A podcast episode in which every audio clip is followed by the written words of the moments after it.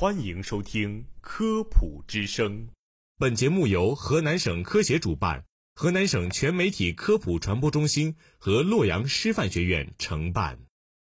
从科学的视角探寻生活中的科学原理，探究科学真相，阐明科学现象背后的科学本质，揭示科学答案。各位听众，大家好，欢迎收听《科普之声·科学先知》，我是嘉诚。大家好，我是恩欢。前段时间啊，有一个叫做罗伯特·杨的人，在美国加州法院被判罚了一点零五亿美元的这个新闻啊，引起了网上广大的热议。那么，这个罗伯特·杨到底是什么人呢？他啊，其实是美国自然疗法学说的创始人之一，写过一本畅销书，叫做《pH 奇迹》，提出疾病发生是源于酸性体质。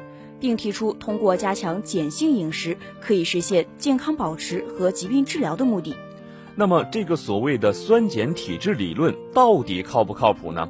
今天啊，我们就带大家一起来科普一下。恩欢先跟大家说一说。那我就来先跟大家说一说酸性体质的由来吧。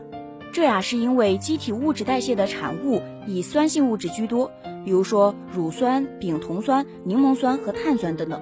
因此，想当然地认为机体呈酸性，其实这是对机体大错特错的理解。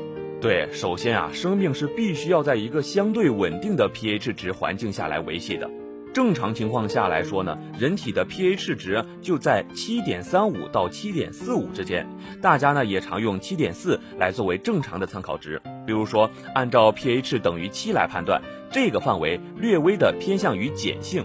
但是体液呢，既不能小于七点三五向酸性发展，又不能大于七点四五向碱性发展，因此啊，无所谓碱好酸不好这种说法。但是啊，按照罗伯特杨的学说，就是 pH 值低于七会产生重大疾病，下降到六点九时就会变成植物人。如果说只有六点八到六点七时，人就会死亡。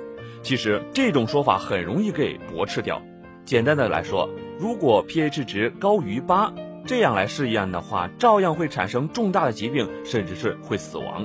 还有就是体液也是一个缓冲系统，它的特点啊在于可以很大程度的抵消外源酸碱对 pH 的影响，而且呼吸系统排出二氧化碳，泌尿系统排出酸性物质作为补充，参与了机体 pH 的稳定维持，保持各种代谢过程有条不紊的进行。所以说，无论是食物来源的酸碱性，还是代谢产物的各种物质。它们对机体 pH 值的影响都极其有限，所以说，在这个基础之上，还衍生出了酸性体质致癌这个观点，这可能是错误理解癌症发生瓦伯格效应的缘故。瓦伯格效应啊，是指癌细胞以糖酵解为主要代谢方式来维持生存，而糖酵解过程产生大量的酸性物质，而并非酸性促进癌症的发生。由于体液是缓冲作用，这些酸性物质对于机体的影响可以说是忽略不计的。那么下面呢，我们再来说说什么叫做碱性营养。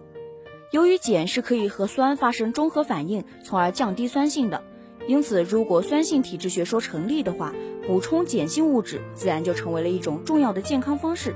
那么这一策略到底是否成立呢？这样啊，我们先来给出结论，那就是想通过补充碱性物质来改变体内 pH 值这个方法呢，是根本不靠谱的。无论这种补充方式呢，是通过吃东西，或者是说吃药品。罗伯特杨列出来的一系列碱性健康食品，这些食品是否健康啊？我们这里先不展开评述，只就它是否可以达到纠正酸性体质的目的，答案是根本行不通的。因为食物经过胃酸消化后，它的碱基啊已经是基本没有的，怎么可能再进一步影响体内的 pH 呢？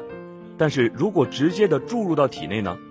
根据罗伯特杨的理论啊，为患者注射了混合有小苏打的静脉注射液，但是啊，由于机体啊是缓冲体系，这些注射液啊对于体液的 pH 值是毫无影响的。因此呀，无论什么手段都没有办法从根本上来改变机体 pH 七点四左右这个稳定值的。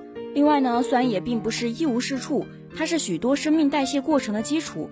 比如说胃酸对消化的作用，因此不分青红皂白的降低酸性，有时反而会造成更加严重的后果。举个简单的例子啊，你把胃部调成碱性的环境，你看看还能不能消化食物呢？时间久了，是不是还能维持生命健康呢？那肯定是不能了。总之呀，大部分人，包括癌症患者的这个体液啊，pH 值都是基本维持在七点四左右的，不可能出现所谓小于七这个情况。这个呢，很容易去医院做检测得到结论。所以说呀，酸性体质根本是无从谈起。另外啊，试图通过口服或者是注射这种方式来矫正体液 pH 值，更是没有办法实现的。如果过度的应用，反而会造成胃肠道 pH 紊乱，更加不利于身体健康。所以说，对于健康而言，酸固然不好，碱也好不到哪里去，保持稳定的 pH 七点四才是最好的。